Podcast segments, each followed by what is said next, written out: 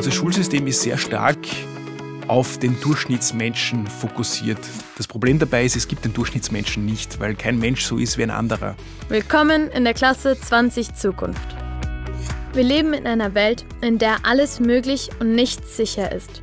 Wir können nur mutmaßen, was die Zukunft bringt und welche Berufe unsere Kinder einmal ausüben werden. Internetministerin oder Agrarinfluencer? Unser Bildungssystem muss jetzt die Weichen stellen, damit wir für die Zukunft gerüstet sind. Doch was braucht es dafür? Das und vieles mehr diskutiert Maximilian Schuljock, Geschäftsführer des Österreichischen Bundesverlags, im Podcast Klasse 20 Zukunft. Herzlich willkommen in der Klasse 20 Zukunft.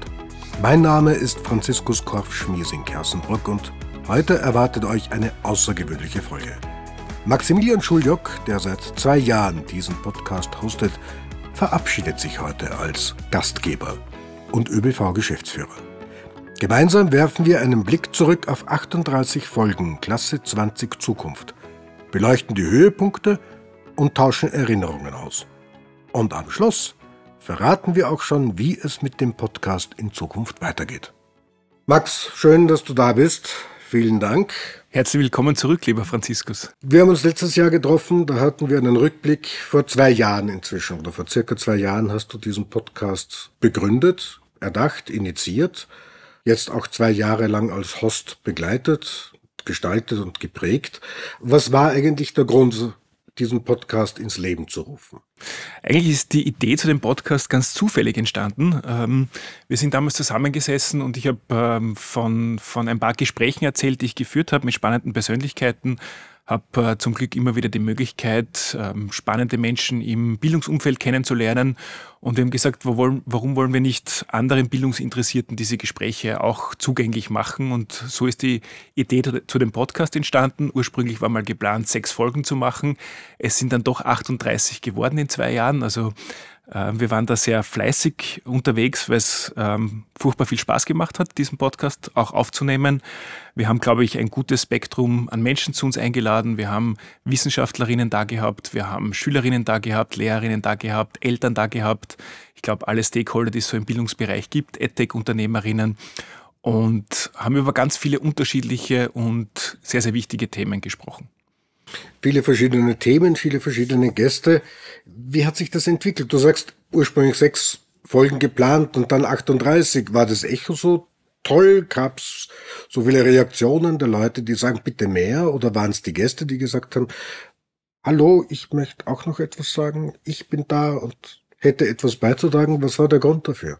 Also es ist tatsächlich so, dass wir nach einer gewissen Zeit immer wieder auf Veranstaltungen angesprochen worden sind auf dem Podcast, dass es Menschen gegeben hat, ähm, die gesagt haben, hey, wäre doch nett einmal auch ein Gespräch zusammenzuführen. Wir haben selbst unglaublich viele Ideen gehabt, also wir hätten noch ähm, 10, 15 weitere Personen einladen können, für die wir keine Zeit mehr hatten.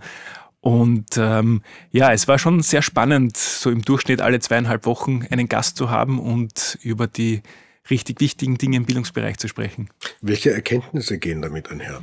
Also ganz viele Erkenntnisse. Wenn man mit anderen Menschen spricht, dann verändert sich die eigene Perspektive, der eigene Standpunkt immer wieder. Und das ist natürlich auch passiert.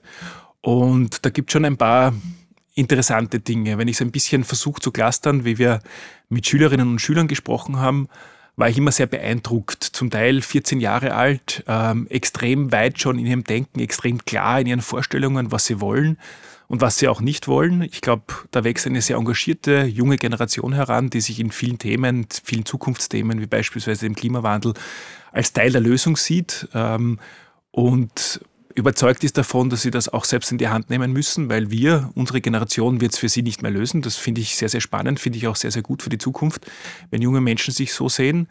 Wenn wir mit der Wissenschaft gesprochen haben, auch sehr interessant, war klar zu sehen, dass eigentlich die Lösungen auf dem Tisch liegen und trotzdem recht wenig passiert. Das heißt, äh, wenn wir über Bildung in Österreich sprechen, reden wir ganz oft über Parteipolitik. Ähm, und vielleicht weniger Evidenz und das, was tatsächlich ähm, gemacht werden könnte, um Lernprozesse und unseren Bildungsweg zu verbessern. In dem Zusammenhang darf ich ganz kurz unterbrechen. Heute wurde eine Studie der Österreichischen Akademie der Wissenschaften veröffentlicht, wonach rund ein Drittel der Österreicher meint, am Schulsystem brauche sich gar nichts zu ändern. Also ich höre immer wieder in Gesprächen, ähm, ja, zu unserer Zeit war die Schule nicht anders und nicht besser und trotzdem ist was aus uns geworden. Das stimmt natürlich. Ähm, trotzdem, wenn man jetzt in der Corona-Zeit die Möglichkeit, haben ja viele Eltern die Möglichkeit gehabt, einmal in diese Blackbox-Schule reinzuschauen. Ähm, sie sind neben ihren Kindern am Laptop gesessen haben zugeschaut, wie Unterricht heutzutage funktioniert. Und viele haben gesagt, das ist gar nicht so viel anders wie vor 20 Jahren, als wir selber noch in der Schule waren. Und die Welt hat sich halt unglaublich schnell weiterentwickelt. Da ist unglaublich viel passiert in den letzten Jahren. Ähm, die Welt hat sich in den letzten zehn Jahren stärker verändert als in den 90 Jahren davor. Und dann muss man schon darüber nachdenken, ob es uns ausreicht zu sagen, naja, bei uns war es nicht anders, uns ist schon was geworden, oder ob es nicht tatsächlich auch Reformbedarf gibt. Trotzdem ist es wichtig zu sagen, man darf nicht immer nur über die negativen Dinge sprechen, man darf nicht immer nur äh, nörgeln, sondern ähm, man muss auch sagen, dass es Dinge gibt, die gut laufen und auf die wir weiter aufbauen können. Ein Thema, mit dem sich der Podcast sehr intensiv auseinandergesetzt hat, das waren die Bildungsheldinnen. Welche Geschichten haben dich dabei inspiriert? Was ist dabei herausgekommen? Welche Bildungsheldinnen sind dir besonders wichtig oder in Erinnerung geblieben? Also wie sind wir überhaupt auf das Thema gekommen? Der, der Begriff Held oder Heldin ist ja nicht ganz unbelastet und wird manchmal auch falsch verstanden.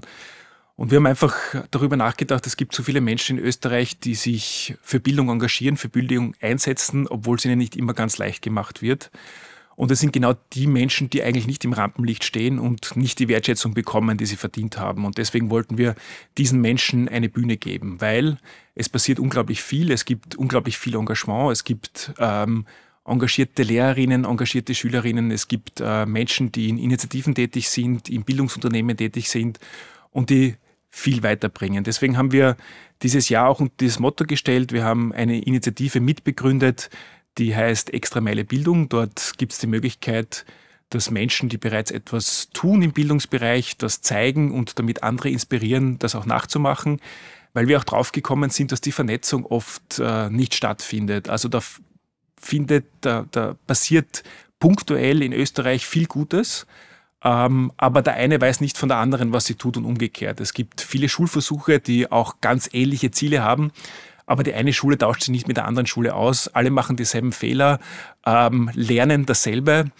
und das könnte viel leichter gehen, wenn mehr Vernetzung stattfindet. Und ich glaube, das war auch der Sukus dieser Bildungsheldinnen zu sagen, zeigen wir, wer was tut, versuchen wir voneinander zu lernen, versuchen wir das Rad nicht immer neu zu erfinden, sondern auf den Erkenntnissen, die andere schon in der Praxis gemacht haben, aufzusetzen und versuchen wir einfach so etwas in Bewegung zu bringen, weil das Gefühl schon da ist, dass die Politik in den letzten 10, äh, 15 Jahren nicht ausreichend viel oder nicht ausreichend bewegt hat im Bildungsbereich. Und wie wir alle wissen, das ist durchaus kritisch zu sehen, weil Reformen im Bildungsbereich ja lange dauern, bis sie in der Klasse ankommen. Wir sehen es jetzt, wir haben neue Lehrpläne in der Volksschule und in der Sekundarstufe 1, die sind 2018 begonnen worden zu äh, machen äh, treten jetzt in Kraft in diesem Schuljahr 23, 24, treten aufsteigend in Kraft. Das heißt, bis sie in allen Klassen gelten, sind zehn Jahre vergangen und in einer Welt, wo sich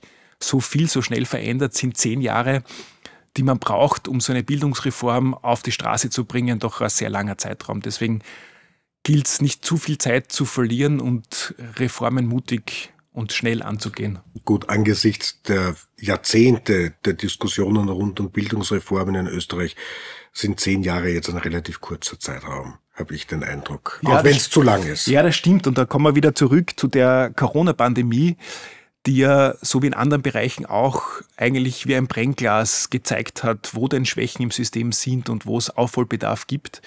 Und man hat damals schon den Eindruck gehabt, dass es eine gewisse Dynamik bringt, weil ein gewisser gesellschaftlicher Druck, also von der Gesellschaft in Richtung Politik entstanden ist, etwas im Bildungsbereich zu verändern. Da ist dann auch einiges passiert. Ich darf nur sagen, Acht-Punkte-Plan zur Digitalisierung der Schule. Man hat begonnen, junge Menschen in der Sekundarstufe 1 mit äh, digitalen Endgeräten auszustatten. Ähm, das war gut und richtig, weil einmal die Ausrede weggefallen ist, wir können gar nicht digital unterstützt unterrichten, weil es gibt ja keine Geräte und es gibt kein WLAN und es gibt keine Steckdosen. Aber es war nur der erste Schritt und die nächsten Schritte müssen jetzt auch erfolgen und die nächsten Schritte heißen Lehrerinnen und Lehrer fit machen für die digitale Zukunft. Ähm, das heißt aber auch, sich gut zu überlegen, wie kann denn digitale Bildung auch funktionieren. Und ähm, erster Schritt ist immer der einfachste, Computer kaufen, äh, Laptops kaufen, ähm, Tablets kaufen. Das ist nicht wahnsinnig schwierig, wenn man genug Geld hat. Dann zu überlegen, was man gut und sinnvoll damit macht, das ist, glaube ich, noch eine Herausforderung, die ein Stück weit vor uns liegt. Das ist eine Herausforderung, die, glaube ich, generell vor der Gesellschaft liegt, nicht nur vor den Schulen und vor dem Bildungssystem. Ähm, ich möchte später noch einmal auf dieses Thema zurückkommen, weil es mir sehr wichtig erscheint. Auch angesichts der Tatsache, dass jetzt zum Beispiel die Universität in Prag Bachelorarbeiten abschafft, weil sie sagen, ChatGTP macht alles. Und wir müssen andere Wege finden, Wissen und Wissenserwerb zu überprüfen und zu schätzen und zu bewerten. Äh, ich möchte noch einmal zurück zu den Bildungsheldinnen. Welche sind die größten Bildungsheldinnen für dich? Also ich würde jetzt persönlich gar keine Personen nennen, sondern Personengruppen. Und für mich sind es zum einen die Schülerinnen selbst, denen manchmal der ein oder andere Stein in den Weg gelegt wird und sie trotzdem gut durch ihre Bildungskarriere kommen. Und ich glaube, gerade für die Schülerinnen waren so die letzten Jahre mit Corona durchaus herausfordernd. Man sieht es auch daran, dass äh, psychische Erkrankungen bei jungen Menschen gestiegen sind. Also das sind zum einen Heldinnen für mich. Für mich sind es natürlich auch die Lehrerinnen und Lehrer. Auch da, die müssen gegen das Bürokratiemonster ankämpfen. Und jedes neue Phänomen, das in der Gesellschaft auftaucht, äh, Stichwort künstliche Intelligenz, wird sofort der Ruf laut, die Schule muss das lösen, das muss in der Schule thematisiert werden. Und das ist gar nicht so einfach, wenn man junge Menschen auf eine Zukunft vorbereiten soll, die noch keiner kennt und auf Berufe vorbereiten soll, die noch keiner kennt. Und jeder, der da dran bleibt und trotz Lehrkräftemangel engagiert und motiviert bleibt, der ist für mich ein Held und eine Heldin. Aber es sind natürlich auch die Eltern. Wir alle müssen sagen, dass ähm, das Schulsystem in Österreich ein Stück weit eine Glückssache ist. Man hat keine hundertprozentige Garantie, dass man die gute Lehrerin, den guten Lehrer oder die gute Schule bekommt. Und auf der anderen Seite, viele von uns akzeptieren es, dass wir unsere Kinder in ein mittelmäßiges Schulsystem schicken, das überdurchschnittlich teuer ist. Und ich habe irgendwann einmal in einer Podcast-Folge gesagt, wo bleibt denn der Aufstand der Eltern? Und da sind zwei sehr engagierte Eltern auf mich zugekommen, die haben wir dann auch in den Podcast eingeladen, die gesagt haben, es gibt unglaublich viele Eltern, die sich engagieren in Elternvereinen, in anderen Initiativen und genau diese Eltern, die versuchen, ein Stück weit dieses Umfeld für ihre Kinder zu verbessern, sind für mich auch so typische Bildungsheldinnen. Gut, also wir haben die Lehrerschaft, die Elternschaft und die Kinderschaft. Also die diejenigen, die in diesem System sind, ja. ähm, über die wir sehr viel reden, aber manchmal auch zu wenig mit ihnen reden. Und das war auch eins der Ziele dieses Podcasts, auch äh, Schülerinnen, Lehrerinnen, Direktorinnen einzuladen oder mal mit denen zu sprechen, die es tatsächlich betrifft und nicht immer nur über sie zu sprechen. Das finde ich jetzt interessant, weil wenn ich es richtig bedenke, stimmt es ja tatsächlich wird über Bildung gesprochen, dann steht im Parlament der Minister und es stehen die Bildungssprecher, Schülerinnen und Schüler, Elternvertreter oder auch die Lehrer kommen kaum vor. Und wenn die LehrerInnen vorkommen, dann meistens in Person eines Gewerkschafters. Ja. Der nicht immer unbedingt ein Sympathieträger ist, um es so zu sagen. Und der natürlich ein Interessensvertreter ist und deswegen auch Interessen vertritt. Das hat auch seine Berechtigung und das kann man auch nachvollziehen, warum die Forderungen so sind, wie sie sind.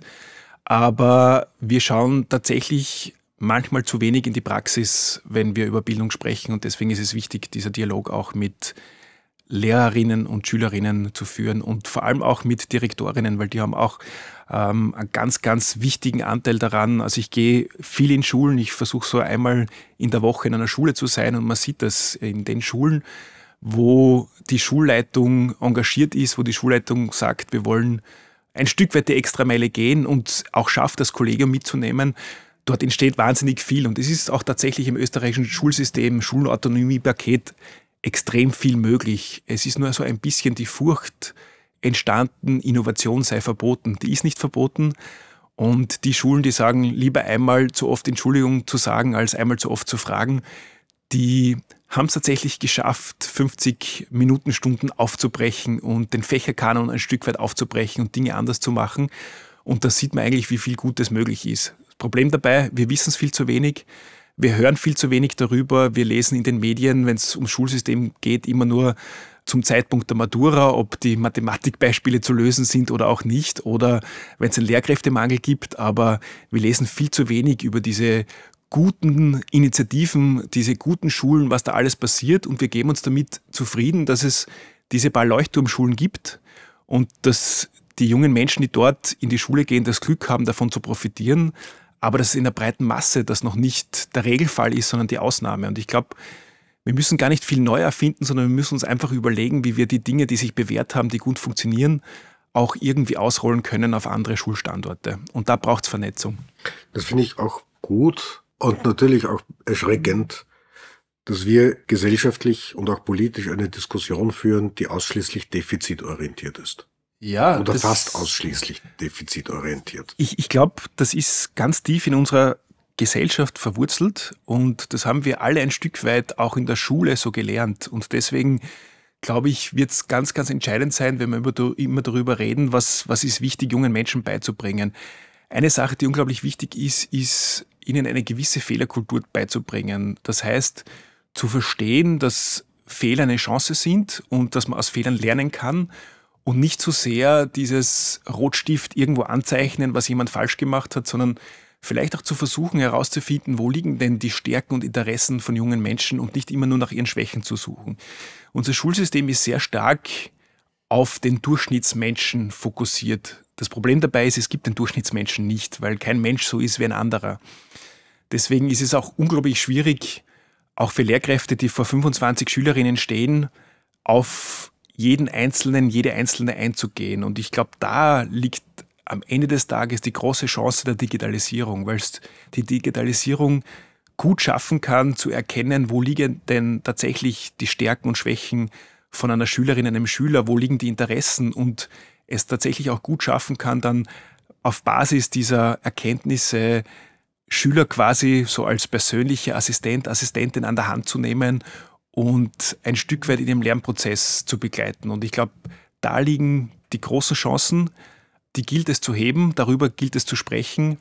Und dieser Prozess ist natürlich nicht abgeschlossen zu dem Zeitpunkt, wo man einem Zehnjährigen einen Laptop in die Hand drückt, sondern das ist nur die Grundvoraussetzung. Ich sage immer, ähm, ein Laptop ist so wie ein Buch mit leeren Seiten. An, für sich allein betrachtet ist ein Laptop noch kein Bildungsmedium, sondern es ist immer die Frage, was man damit macht. Und ich glaube, da sind wir noch nicht ganz am Ende im konzeptionellen Denken. Ein Laptop allein ist natürlich noch gar nichts. Das ist ja nur ein Instrument. Ein Buch mit leeren Seiten Wichtig ist ja im Prinzip das Wissen, das damit zugänglich ist. Und da wiederum ist wichtig zu wissen, wie man an dieses Wissen herankommt. Bleiben wir bei ChatGTP. Wenn man ChatGTP eine Aufgabe stellt oder Fragen stellt, dann muss man sehr genau wissen, was man eigentlich will. Man muss einen sehr genauen und sehr exakten Prompt verfassen, damit man jene Informationen erhält, die tatsächlich wichtig sind. Das heißt, die ganze Digitalisierung nimmt uns ja Wissen, Verstehen, das Erkennen von Zusammenhängen überhaupt nicht ab, sondern im Gegenteil erfordert es noch viel mehr als bisher eigentlich, weil es ein fantastisches Instrument ist. Ist die Schule irgendwie darauf vorbereitet?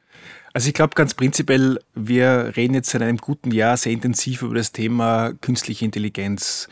Da gab es am Anfang viel Verunsicherung. Ich kann mich erinnern, es hat Anfang des Jahres 23 eine Umfrage von Ernst Young gegeben, die gezeigt hat, dass zwei Drittel der Österreicherinnen glauben, dass äh, künstliche Intelligenz eine negative Auswirkung auf die Bildung von jungen Menschen hat und äh, der Meinung war, dass künstliche Intelligenz im Bildungsumfeld verboten gehört. Jetzt ein paar Monate später wissen wir, dass wir das nicht verbieten können. Ich habe letztens erst mit einer Lehrerin gesprochen, die hat in ihrer Klasse gefragt, wer von den Schülerinnen keinen Zugang zu ChatGPT hat. Und da gab es keinen einzigen Schüler, der aufgezeigt hat. Das heißt, es ist Realität.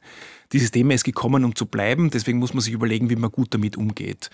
Ähm, gibt es eine Schule, das äh, Betrinum in Linz, die beschäftigen sich sehr intensiv gemeinsam mit Eltern, Lehrkörper und Schülerinnen damit, wie könnte denn so eine KI-Charta ausschauen, welche Spielregeln wollen wir aufstellen.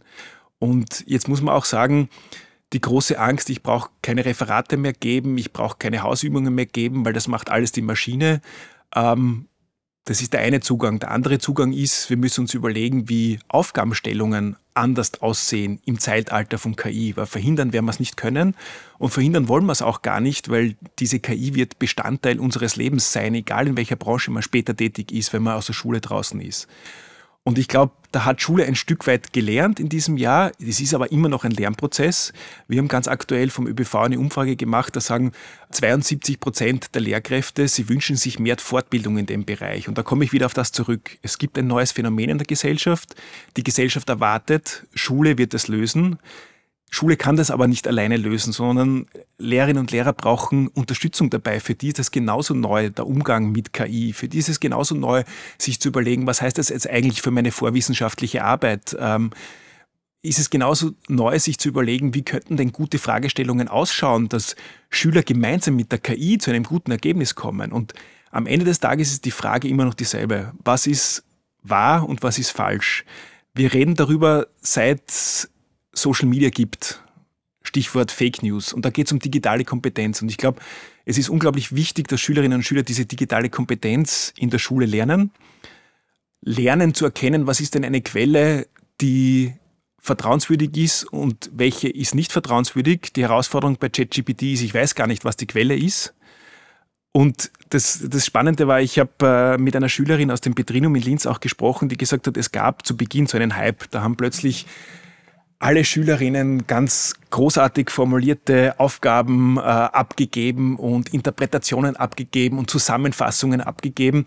Es hat natürlich nicht lang gedauert, bis ähm, die Lehrer das genau erkannt haben, ähm, weil sie ja die Schülerinnen kennen, ist es tatsächlich der, äh, der Stil des Schülers, der Schülerin und sie gesagt haben, das hat wieder diese Nutzung von ChatGPT hat bei ihnen wieder abgenommen, weil sie draufgekommen sind, in manchen Bereichen verursacht das mehr Arbeit, als es Zeitersparnis bringt, weil dann die Recherche, ist das eigentlich wahr oder halluziniert das Ding gerade, oft viel aufwendiger ist, als selbst Dinge zu erarbeiten. Das heißt, ein sinnvoller und, und vor allem verantwortungsvoller Umgang mit KI ist sicherlich etwas, was Schule jungen Menschen beibringen sollte.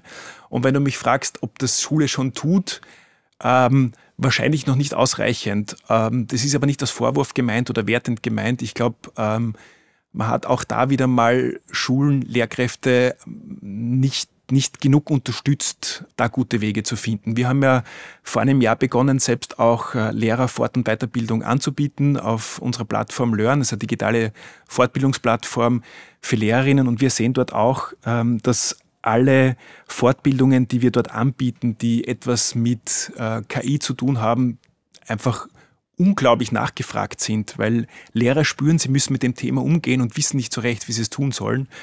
Und deswegen glaube ich, ja, die Schule ist der Ort, wo der Umgang thematisiert gehört, wo man auch Lösungen finden muss, wie man jetzt mit Referaten und vorwissenschaftlichen Arbeiten umgeht.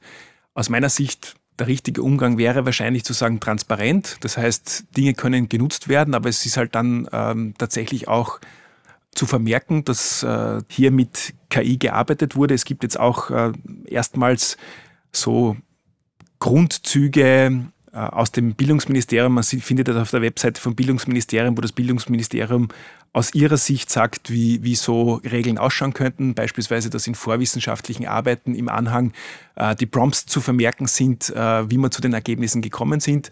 Ich glaube, wichtig ist einfach, dass man sich damit beschäftigt und überlegt, wie könnten denn gute Regeln ausschauen und verbieten ist nicht der richtige Weg, weil man kann es eh nicht verbieten. Nein, im Grunde genommen ist es eine Kulturtechnik, die wir entwickeln Definitiv, müssen. ja. ja. Und insofern ist es ja unglaublich spannend, gerade jetzt Schüler oder Schülerin zu sein und an dieser Sache teilzuhaben aktiv. Apropos aktiv teilhaben. Eine deiner Lieblingsfragen oder eine der Fragen, die du immer wieder gestellt hast an deine Gäste, war, du bist einen Tag Bildungsminister, was änderst du? Diese Frage jetzt an dich gestellt und mit der Zusatzfrage, reicht ein Tag? Also die beste Antwort, die ich auf diese Frage bekommen habe, war von Walter M. Berger, vom Gründer von Teach for Austria, der gesagt hat, wenn er Bildungsminister wäre, würde er versuchen, Finanzminister zu werden, ähm, weil er dann wahrscheinlich die Dinge tatsächlich bewegen könnte, die er bewegen möchte. Und ich muss dazu sagen, ich beneide niemanden dafür, Bildungsminister oder Bildungsministerin zu sein. Ich glaube, das ist kein einfacher Job. Da gibt es unterschiedliche Ansprüche. Man hat mit einem System zu tun, das gewachsen ist, ähm, wo man nicht von heute auf morgen einfach drüber fahren kann und sagen kann, morgen ist alles äh, anders. Du hast es schon angesprochen, es gibt Lehrergewerkschaften, es gibt Elterninteressen. Es gibt immer relativ langen Vorlauf, bis eine Idee tatsächlich in der Schule ankommt und dort umgesetzt wird. Also es ist, glaube ich, kein einfacher Job. Ich glaube, das, was ich machen würde, ist, ich würde versuchen, ein Stück weit auf die Praxis zu hören, einen Dialog anzustoßen mit Schülern, mit Eltern, mit Lehrerinnen, ähm, aber auch anderen Stakeholdern in dem Bereich. Ich würde versuchen, ein bisschen mehr auf die Wissenschaft zu hören. Ich würde versuchen, die Parteipolitik ein Stück weit aus der Bildung rauszubekommen. Das haben die Finnen vor vielen, vielen Jahren sehr gut gemacht. Da hat man irgendwann einmal gesagt, Bildung ist uns so wichtig. Unsere Menschen sind die wertvollste Ressource, die wir haben.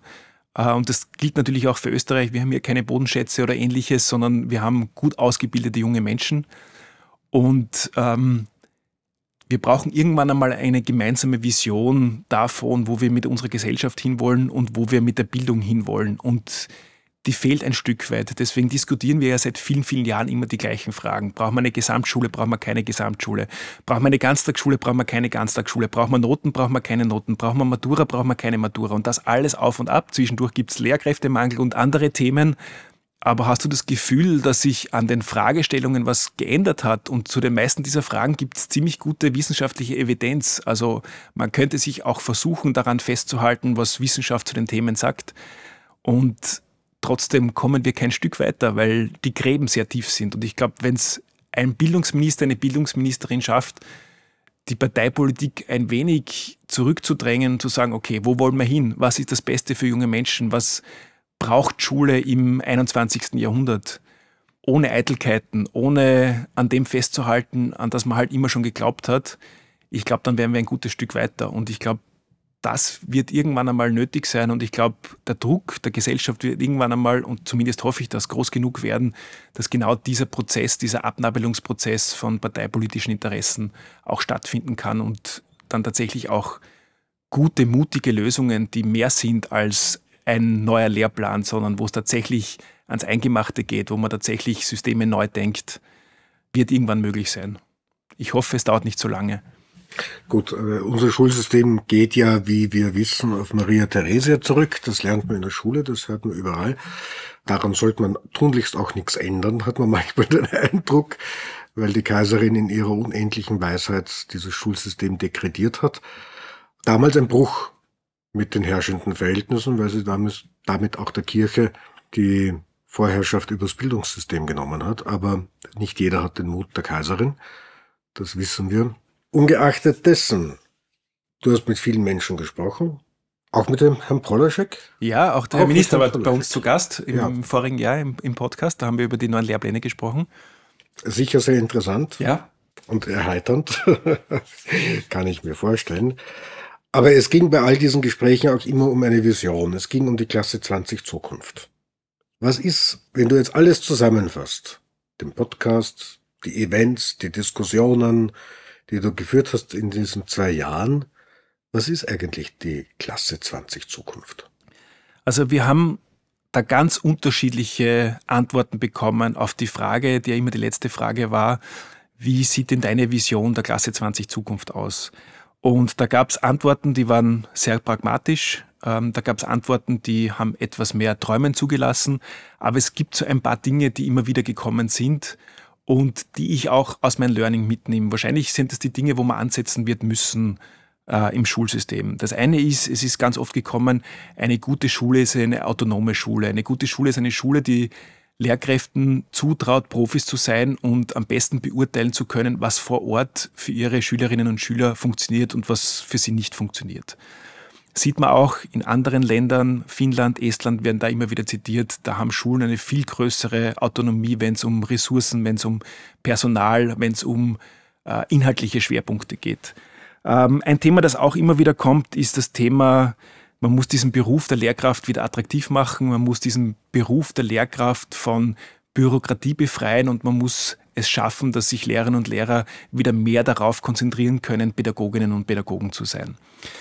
Wir haben natürlich auch immer wieder das Thema Digitalisierung gehabt, nämlich weg von dieser blinden Digitalisierungseuphorie, die es ganz kurz nach dem Ausbruch der Corona-Pandemie gab, wo man gesagt hat, alles muss digital werden und alles, was digital ist, ist besser als das Analoge hin zu, wo sind denn die Chancen der Digitalisierung und wo sind vielleicht auch die Risiken und wo ist es vielleicht klug, dann doch mal ein Buch zur Hand zu nehmen oder einen Zettel zur Hand zu nehmen und mit dem Bleistift oder Kugelschreiber drauf zu schreiben. Ein Thema Klasse 20 Zukunft, das ich glaube, von 80 Prozent der Menschen genannt wurde, war das Thema Chancengleichheit. Wir leben in einem sehr wohlhabenden Land. Unser Ziel muss es sein, dass Menschen eine gute Bildung bekommen. Und zwar nicht einige wenige, sondern im besten Falle alle. Und es ist immer noch viel zu stark abhängig vom Bildungsweg der Eltern und von ihrem Geldbörsel, welche Bildungschancen junge Menschen haben. Daniel Landau hat als Gast bei uns gesagt, es gibt so viele Kinder, die mit 10 Metern Rückstand in den 100 Meter Sprint starten. Und unser Ziel muss es eigentlich sein, dass nach dem Kindergarten, der ja die erste und mitunter auch wichtigste Bildungseinrichtung ist, alle beim, bei, der, bei der Startlinie starten und nicht manche 10 Meter oder 15 Meter oder 5 Meter Rückstand. Ein Thema, das auch immer wieder gekommen ist, viele haben gesagt, irgendwie die Klasse 20 Zukunft stellen sie sich, also die Schule wesentlich offener vor, da gibt es wesentlich mehr Austausch zwischen den Schülerinnen, vielleicht auch altersübergreifend und man schaut mehr auf überfachliche Kompetenzen und nicht so sehr auf Schulfächer, weil unsere Schule immer noch sehr stark fokussiert ist auf die Schulfächer. Ähm, das Problem ist nur, das Leben findet nicht in Fächern statt, sondern das Leben findet in vernetzten Denkmustern statt, findet eigentlich in fächerübergreifenden Kompetenzen statt und deswegen müssen wir das mehr in die Schule reinbringen. Da gibt es erste gute Ansätze in den neuen Lehrplänen, aber auch da, es wird wichtig sein, Lehrerinnen und Lehrer zu empowern, tatsächlich auch gut fächerübergreifend, projektbezogen zu unterrichten. Und ich glaube, da ist auch noch ein, ein, ein Stück weit Weg vor uns. Und ähm, was natürlich auch immer wieder gekommen ist, Schule sollte ein sozialer Raum sein, wo es nicht nur um Wissensvermittlung geht, sondern auch ganz stark darum, dass sich junge Menschen begegnen und wie wichtig dieser soziale Raum ist, das haben uns, glaube ich, hat uns, glaube ich, die Corona-Pandemie gezeigt. Also man kann Schülerinnen schon eine, eine Zeit lang Distance Learning, äh, Distance Teaching von zu Hause aus via Teams unterrichten, aber auf Dauer entstehen da einfach Defizite und es bleiben Kinder zurück und ähm, es, es äh, fehlen einfach gewisse soziale Kompetenzen, die man im echten Austausch untereinander erlernt. Das heißt, Schule ist ganz stark ein sozialer Raum und es ist auch ganz oft gekommen, wenn wir über die Schule sprechen, die Schule an sich, ähm, egal wie sie aussieht, sollte eine Schule sein, wo sich Menschen treffen und kein virtuelles Konstrukt. Und es muss man realistisch sein und sagen, die meisten Schulen sind ja heute schon gebaut. Das heißt, die Klassenzimmer werden gar nicht so anders ausschauen. Aber was man tatsächlich verändern kann, ist das, was in diesen Klassenzimmern passiert. Und ich glaube, da sollte man hinschauen. Ist das deine Vision? Oder also ist deine Vision meine, meine, größer gibt? Meine Vision und konstruiert. Und auch diese Vision hat sich ein Stück weit verändert durch ganz, ganz viele spannende Diskussionen, die wir hier im Podcast geführt haben. Meine Vision der Klasse 20 Zukunft ist der Blick meines eigenen Sohnes, das Glänzen in den Augen am ersten Schultag mit ähm, 25 anderen Kindern in der Klasse, diese Neugierde, dieses Spannende, es beginnt ein neuer Lebensabschnitt, ich kann lesen und schreiben und rechnen lernen, bin vielleicht weniger abhängig von Erwachsenen, weil ich gewisse Dinge dann selbstständiger machen kann. Diese totale Neugierde auf das Neue und leider Gottes passiert es zu oft, dass diese Neugierde abnimmt und dass irgendwann einmal Lernen zur Belastung wird. Das Problem dabei ist, wir leben in einer Welt, wo es uns allen nicht erspart bleiben wird, ein Leben lang zu lernen. Und wenn wir unseren Kindern in der Schule das Lernen abgewöhnen, dann tun wir ihnen nichts Gutes damit. Und deswegen diese Neugierde länger aufrechtzuerhalten über den ersten Schultag hinaus, wäre so meine Vision. Meine Vision ist auch eine Schule, wo es ein ganz starkes Band zwischen Lehrerinnen und Schülerinnen gibt, wo man sich gegenseitig viel zutraut und vertraut, wo es Kinder gibt, die intrinsisch motiviert lernen, weil die Lehrkräfte es schaffen, ihnen zu vermitteln, warum sie etwas lernen sollen, wo es ein starkes soziales Band zwischen den äh, Schülerinnen und Schülern gibt, wo sie viel miteinander im Dialog stehen, äh, wo es eine gute, positive, konstruktive Fehlerkultur gibt und vor allem das Thema nochmal aufzugreifen. Ich glaube, meine Klasse 20 Zukunft lässt kein Kind zurück. Hast du das Gefühl, dass du durch deinen Podcast und durch deine Tätigkeit, durch Diskussionen, Events immer noch viel zu wenig über Bildung gesprochen wird? Ähm, wenn man es medial beobachtet, kann man sagen, es gibt immer einen großen medialen Aufschrei rund um die Matura. Es gibt dann ein bisschen Berichterstattung zu Schulschluss und zu Schulbeginn, wenn irgendwo Lehrer fehlen. Aber viel darüber hinaus findet man nicht. Wir haben uns einmal den Spaß gemacht zu schauen, ob der Tag der Jogginghose oder der Tag der Bildung im Jänner mehr äh, öffentliche Aufmerksamkeit, mehr mediale Berichterstattung bekommt. Und leider Gottes redet man halt lieber über die lustige Jogginghose als über das doch ähm, gar nicht so leichte Thema Bildung. Deswegen glaube ich, es braucht mehr Dialog, es braucht mehr Austausch, es braucht mehr Positivität und weniger Nörgeln. Und wenn wir da ein bisschen etwas dazu beitragen konnten mit diesen 38 ähm, Folgen Klasse 20 Zukunft, dann bin ich ähm, sehr froh darüber, dass wir es gemacht haben. Und ich hoffe doch sehr, dass wir den einen oder anderen Nachdenkprozess anstoßen konnten und das eine oder andere beitragen konnten für eine positive Diskussion über das so wichtige Themenfeld Bildung. Was, o oh du mein Max, hast du an letzten Worten noch an dein Publikum zu richten? Also an letzten Worten, äh, mir hat es unglaublich viel Spaß gemacht. Ich habe total viel spannende Gäste gehabt. Ich hoffe, wir haben wir waren kurzweilig, haben interessante Themen gehabt, haben eine gute breite Streuung auch an Gästen gehabt und Themen, die wir angesprochen haben. Und ich möchte mich noch ganz, ganz herzlich bei der Franziska Walmsler und bei der Janina Hoffmann bedanken, die diese Podcasts vorbereitet haben, nachbereitet haben, recherchiert haben ohne die wäre diese Taktung äh, im zweieinhalb Wochen Rhythmus gar nicht möglich gewesen und äh, hat mich sehr, sehr ähm, unterstützt und ich bin sehr froh, da diese Unterstützung gehabt zu haben. Eines kann man schon verraten, du bleibst dem Thema Bildung an sich verbunden. Definitiv. Definitiv. Ich Allerdings nicht als Bildungsminister. Gefunden. Nein, nicht als Bildungsminister. Naja, das könnte noch kommen. Wer weiß. Nächstes Jahr sind Wahlen in Österreich, gibt eine neue Regierung ich, ich glaube, es gibt Bereiche in der Bildung, wo man vielleicht sogar wirksamer tätig sein kann als in der Politik. Und deswegen bin ich froh, dort zu sein, wo ich bin. Gut, dann wünschen wir viel Glück, gutes Gelingen und toi toi toi. Und vielen Dank für 38 Folgen Klasse 20 Zukunft. Vielen Dank für Ideen, Anregungen, Diskussionen und gutes Gelingen. Danke dir, lieber Franziskus. Max hat die letzten zwei Jahre als Podcast-Host die Klasse 20 Zukunft moderiert und wird seine berufliche Laufbahn innerhalb der Klett-Gruppe als Geschäftsführer des Ernst Klett Verlags in Stuttgart fortsetzen. Was heißt das für den Podcast? Er geht auf jeden Fall weiter, aber ein bisschen anders als bisher. Neben zwei neuen Hosts gibt es auch ein neues Konzept. Was genau kommt, verraten wir noch nicht, aber so viel darf ich schon sagen. Der Podcast geht auf jeden Fall noch näher den brennenden Themen in den Schulen nach. Lasst uns gemeinsam den Blick auf die bevorstehenden Abenteuer richten. Bleibt gespannt, neugierig und bis bald.